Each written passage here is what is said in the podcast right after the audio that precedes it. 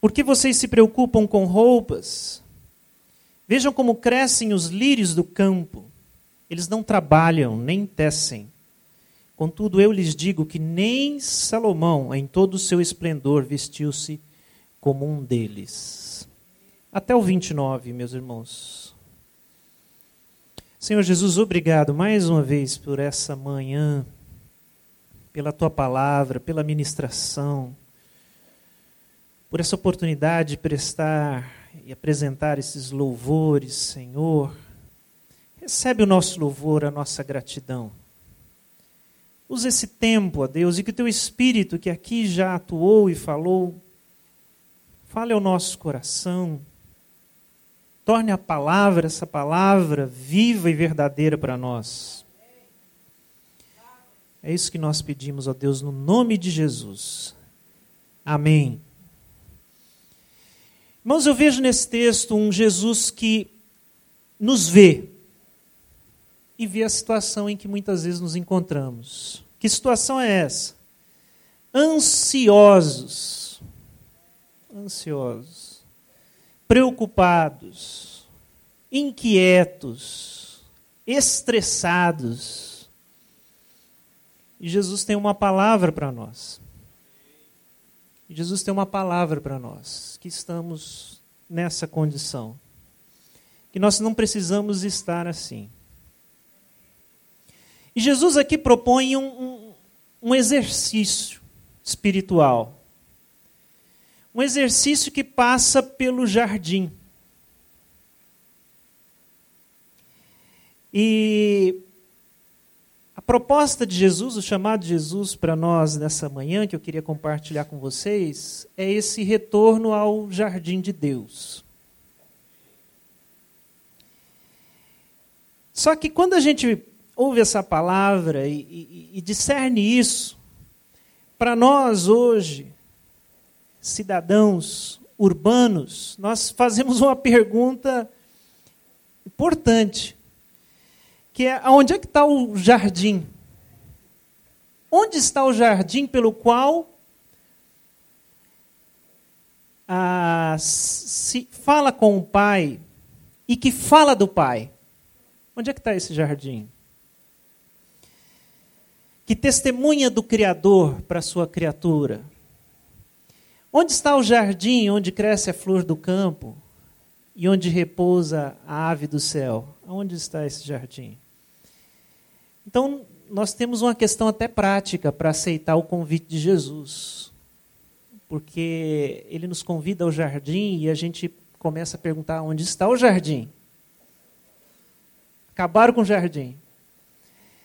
E eu fico pensando, e a leitura que a gente faz da palavra, eu quero aqui apresentar um, um, um contexto bíblico para a gente entender como a gente deve aceitar esse convite. Quando a gente olha para o Gênesis, quando a gente olha para a palavra, nós vemos um Senhor que criou a terra, criou o homem, o ser humano, e o colocou num jardim para que ele o cultivasse, cuidasse dele. E eu fico imaginando, viu, Paulo, que é, o projeto de Deus é que nós transformássemos a terra nesse jardim aquela amostra que Deus deu ao homem ali, né, é que nós espalhássemos isso para o nosso planeta e o cultivássemos e cuidássemos dele e transformássemos num, num jardim, no jardim de Deus. Esse era o plano, e esse plano foi interrompido pela queda, pelo pecado, por um homem que, que decidiu romper com Deus. E esse pecado o homem ele, ele é tirado desse jardim, ele sai, ele rompe com o jardim, agora ele está fora do jardim. E na história do Gênesis, a gente vai vendo na história da própria humanidade. Ah, você vê lá já na, na narrativa de Caim, algumas expressões interessantes que ele é amaldiçoado pela terra. E ele sai sem rumo, e ele vai fazer o quê? O que a Escritura diz? Ele vai fundar uma cidade. E a partir daí nós temos a humanidade com um novo projeto, um projeto secular, distante de Deus, distante da criação e construindo a sua própria cidade. Esse projeto humano secular se materializa de uma forma bastante concreta no projeto de Babel. Babel é a cidade dos homens sem Deus. Os homens autônomos, independentes, onde eles eram os próprios deuses. Eles se enchiam de si, havia uma grande. A, a, o projeto de construir uma torre, porque eles eram independentes de Deus, independentes da criação. É uma cidade que expulsa o jardim e expulsa a criação. Os homens de Babel eram aqueles que diziam: espalhar, povoar a terra? Não, nós vamos ficar aqui, nós vamos viver todo mundo junto aqui, amontoado. Esse vai ser o nosso projeto de, de vida. E quando o homem resolve viver dessa forma, ele expulsa a criação de perto dele, ele expulsa o jardim, ele expulsa o restante da criação. Então, queridos, eh, nós vamos vendo com, com a revelação das Escrituras que existe esse projeto de Deus e existe esse projeto humano de uma, uma cidade desconectada da criação, desconectada do seu Criador, autônoma. E a gente muitas vezes está imerso nesse projeto. Nosso consolo é que nós cremos na redenção. Nós cremos na redenção. Na redenção do ser humano, na redenção da humanidade, na redenção do nosso planeta. E o que a palavra nos revela é uma coisa linda, meus irmãos. Lá em Apocalipse, quando nós temos essa fotografia de qual vai ser o final dessa história, se tem um final feliz essa história, nós temos a revelação que sim. Lá no final, o Apocalipse nos apresenta a reconciliação entre a cidade e o jardim. Quando recebemos a cidade, a cidade de Deus, a cidade de Jerusalém, essa é uma cidade que se reconciliou com o jardim. A revelação diz que há um rio que passa no meio daquela cidade, um rio de águas, águas claras e cristalinas e que há uma árvore que está no meio da cidade, irmãos. Isso é, isso é, é simbólico, importantíssimo. E essa árvore é a árvore da vida. Que não ficou num jardim distante, agora está no meio da cidade, porque o jardim está na cidade. E essa é a árvore da vida que a revelação diz que a, as suas folhas servem de cura para as nações, remédio para as nações, a árvore do Senhor, a árvore da vida. Então é nesse contexto que eu pergunto para vocês e diz: por que, que a gente precisa desse retorno ao jardim? Por que, que Jesus faz esse convite? É porque nós precisamos de referencial. Quando o ser humano se desconecta da criação, ele perde o seu referencial. E Jesus diz: vocês estão perdidos. Vocês estão muito ansiosos, preocupados, porque vocês perderam o referencial da nossa, da minha criação. Então, gostaria de chamar a atenção de vocês, uma vez mais, para a palavra de Jesus agora, para a gente pensar algumas coisas importantes aqui. Jesus diz, em primeiro lugar, observem as aves do céu não semeiam, nem colhem, nem armazenam em celeiros, contudo o Pai Celestial as alimenta.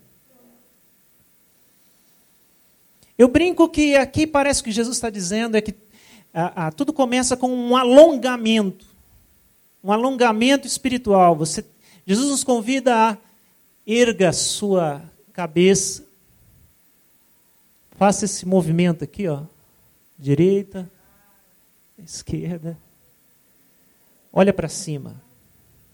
Por que, que, isso é importante? Por que aqui inclui essa questão do movimento? Porque, irmãos, nós temos uma doença que essa atitude, esse nosso umbiguismo, que essa necessidade de olhar para o nosso umbigo, nosso estômago, nossas necessidades, o eu, o eu, E o convite é: tire o olho de você. Você está ansioso porque você só consegue enxergar você mesmo. Tire o olhar do seu umbigo, levante a sua cabeça, olhe para o céu e veja a criação. Veja a ave. Veja que nós somos parte da criação, parte de um todo. Nós não somos só nós aqui. E quando a gente se vê como parte, isso vai nos ensinar sobre a vida e sobre a relação com a vida e com o Criador. Essa questão, ela ganha um significado especial nos dias de hoje, em tempos modernos, que além do, do umbiguismo, nós sofremos de outra doença, que é, é, é, é a nossa ligação com esse negocinho aqui, onde a nossa postura o tempo todo é essa postura preso a esse nosso mundinho de conexão conosco mesmo. E a gente, a gente não sabe o que está acontecendo no mundo externo. E nós somos convidados por Jesus a levanta a cabeça, sai desse seu mundo pequeno, dos seus próprios interesses e veja que existe o mundo, além do seu mundo.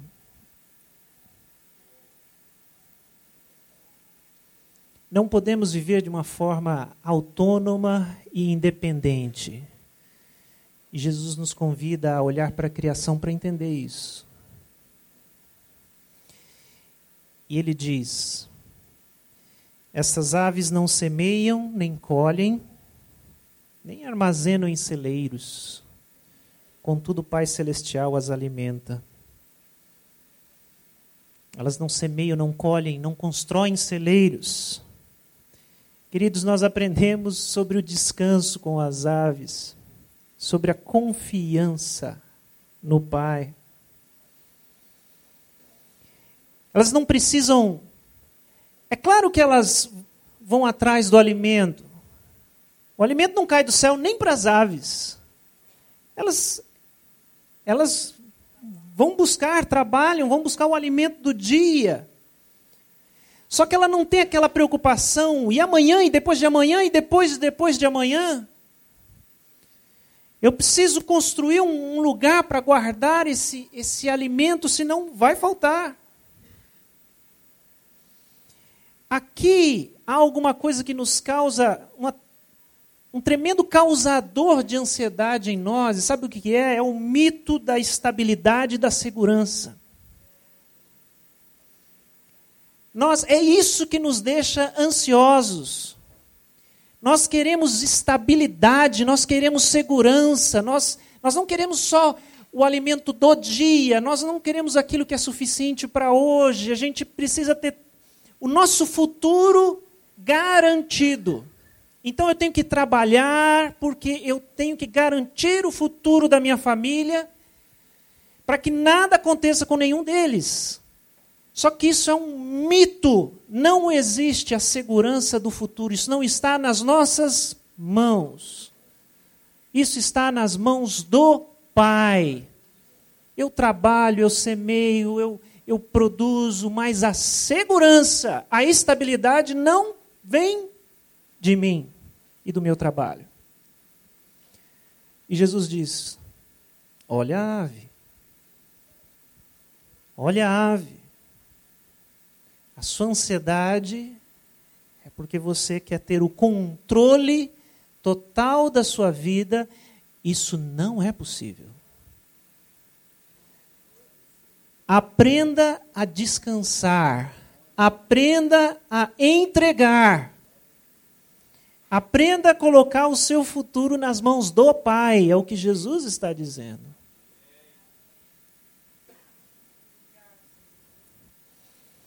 E aí Jesus nos dá um segundo exemplo do jardim. Eu não estou inventando isso aqui. É Jesus nos chama a entrar no jardim, a olhar para o jardim. Ele diz: Por que, que vocês se preocupam com roupas? Vejam como crescem os lírios do campo. Eles não trabalham nem tecem, contudo, eu lhes digo que nem Salomão, em todo o seu esplendor, se vestiu como um deles.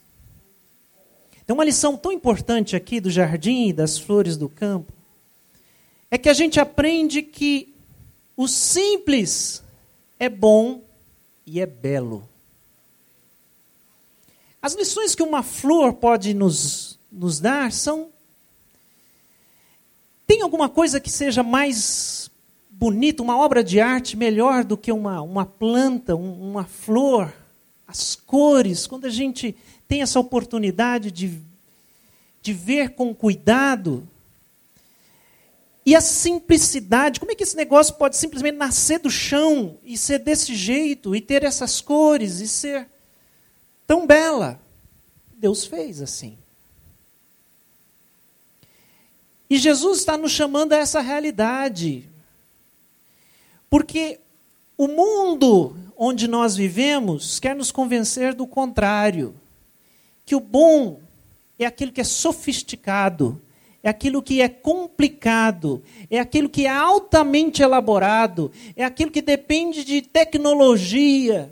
Isso é bom. Por isso, bom custa tão caro. E a criação nos ensina que o simples é bom e é belo, e não pode ser superado em sua beleza porque Jesus é, critica a ostentação de uma forma sutil, assim, a forma Jesus de fazer, né? Ele diz: nem Salomão, em toda a sua riqueza, conseguiu produzir para si ou comprar ou encomendar uma roupa que fosse tão bela quanto de um mero lírio do campo. Ele pega um exemplo do, do próprio povo para criticar a necessidade da ostentação. Porque não nos vestimos mais para cobrir nossa nudez ou nos proteger do frio ou do calor. A forma como nos vestimos fala do status que queremos demonstrar e provar uns para os outros. E Jesus diz: preocupação, ansiedade, ilusão, Volta para o jardim, você precisa aprender muita coisa. Simplicidade, beleza, aquilo que é bom.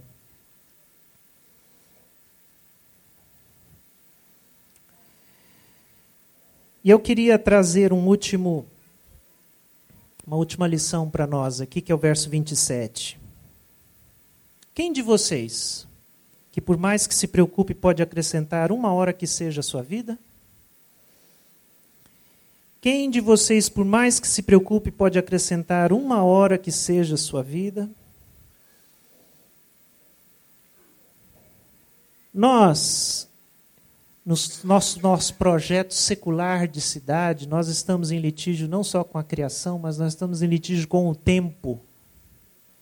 Ah, meus irmãos, o tempo. O tempo essa vida secular nos colocou em litígio com o tempo. O relógio é um inimigo nosso. O tempo é hostil. O tempo trabalha contra nós. O tempo é aquele que nos pressiona o tempo todo. Ah, eu estava compartilhando agora é, é, cedo que uma fantasia que eu tinha, viu, Lana? Era uma fantasia que eu tinha era e se eu não precisasse dormir? Para poder trabalhar, produzir, ler, fazer aquelas coisas que não dá tempo de fazer durante o dia. Já pensou se Deus abençoasse, fizesse esse milagre, tirasse o sono completamente, me alimentasse, me restaurasse de outra forma, eu ganharia seis, sete horas no meu dia. Como isso poderia ser produtivo? Que grande besteira. Mas nós vivemos dentro desse universo onde o tempo é inimigo, onde o tempo milita contra o tempo todo. E Jesus nos convida ao jardim, porque no jardim o tempo não é inimigo. No jardim o tempo é amigo. Há uma harmonia entre a criação e o tempo. E o jardim sabe. Porque no jardim as plantas esperam as estações. E as estações trazem o fruto, as estações trazem a flor, as estações trazem no tempo certo cada coisa. Mas para nós é tão difícil, né, meus irmãos? Nós temos tanta pressa. Por isso é preciso olhar para o jardim e perceber que a planta não se apressa, ela dá o seu fruto no tempo certo, sem pressão. Eu estava visitando uma desses lugares, exposições de flores e plantas, onde a gente tem a oportunidade de comprar lá uma mudinha, de, e eu comprei mudas de cerejeira, tal. Eu estou nessa fase de plantar árvore, viu, pastor? Fiz 43 anos, aquela, a gente está naquele. Aí eu, eu, eu, postei assim aquela, aquela frase né, da, da maturidade. Bom, eu, eu, eu já tive filho, eu já escrevi um livro, agora eu preciso plantar árvore. E aí eu acho que tá, né, não está faltando. E aí eu estou nessa fase de querer plantar árvore lá no JV. Meu pai, ele, ele cuidou, construiu daquele lugar, mas o negócio é que o modelo dele era americano. Ele, ele cresceu no, no Palavra da Vida, esse era o modelo dele, então ele encheu o JV de pinheiro. Pinheiro, eucalipto. E agora, agora vamos começar um, uma, um, outro, um outro rumo aí, com outras árvores, outras coisas. É, vamos, vamos trazer do nosso jeito aqui. Eu fui nessa exposição e achei interessante, porque aí você vai lá, você pode trazer a mudinha para plantar, enfim. Aí você pega uma mudinha pequenininha, é, é bem baratinho, dá para você comprar várias. Mas se você quer um negócio já grande, assim, que já mostra o fruto, já mostra a flor, é caro. Você quer uma árvore assim, você pode comprar, mas você vai pagar o preço daquela árvore grande. Eu fico pensando, como é o ser humano, né? Ele não entendeu que, que precisa ter paciência para que o negócio cresça. Que é, é essa questão aqui, é esse o ritmo natural do jardim. Mas eu chego num lugar desse, eu não tenho paciência para isso crescer, não. Eu quero essa árvore grande. Quanto custa isso aí? Aí tem que chamar um caminhão para levar e plantar lá. Então, o jardim nos ensina a paciência, o tempo, que o ritmo é outro, meus irmãos. Não é, não é a planta que está demorando para crescer, é nós é que vivemos num ritmo altamente acelerado. E Jesus está dizendo: essa ansiedade sua vai te levar a alguma coisa, você vai ganhar uma hora que seja com isso? Então, queridos, eu não sei como é que você chegou aqui. Foi a primeira palavra que nos foi ministrada aqui, da semente. A semente que é semeada. Talvez você chegou aqui com seu coração cheio de ansiedade, de preocupação, mal conseguindo se concentrar no que estava acontecendo aqui. E Jesus está nos convidando. Para, para um pouco. Vem para cá. Sai. Olha um pouco além de você, olha para a criação. Deixa a criação te ensinar. E eu estava compartilhando com os irmãos que esse, esse movimento é um movimento que nos humilha, irmãos. Porque nós, seres humanos, somos tão arrogantes, tão cheios de si mesmos. Nós somos a coroa da criação. Nós somos esses que construímos o mundo, a gente faz, desfaz. O, que desafio o homem não pode enfrentar? Nós somos os melhores. E aí Jesus diz: tá, mas você vai ter que. Você, você, não, você não sabe viver. Eu dei inteligência para vocês, eu dei tudo, mas vocês não sabem viver, vocês vivem em aflição. Então vem cá, você vai aprender com essa parte da criação que nem raciocínio tem, que nem não, não tem todos os dons que eu dei para você. Você vai olhar para a ave, vai aprender a confiar no Pai. Você vai olhar para a florzinha do campo e aprender a esperar as estações. Isso nos humilha, meus irmãos. É preciso né, render a nossa arrogância e dizer: é verdade, Jesus. Eu estou muito ansioso, é por causa do meu orgulho. É porque eu penso que eu posso ter o controle da minha vida e eu não tenho esse controle. Me humilha, Jesus. Me mostra que o passarinho já entendeu e eu não entendi.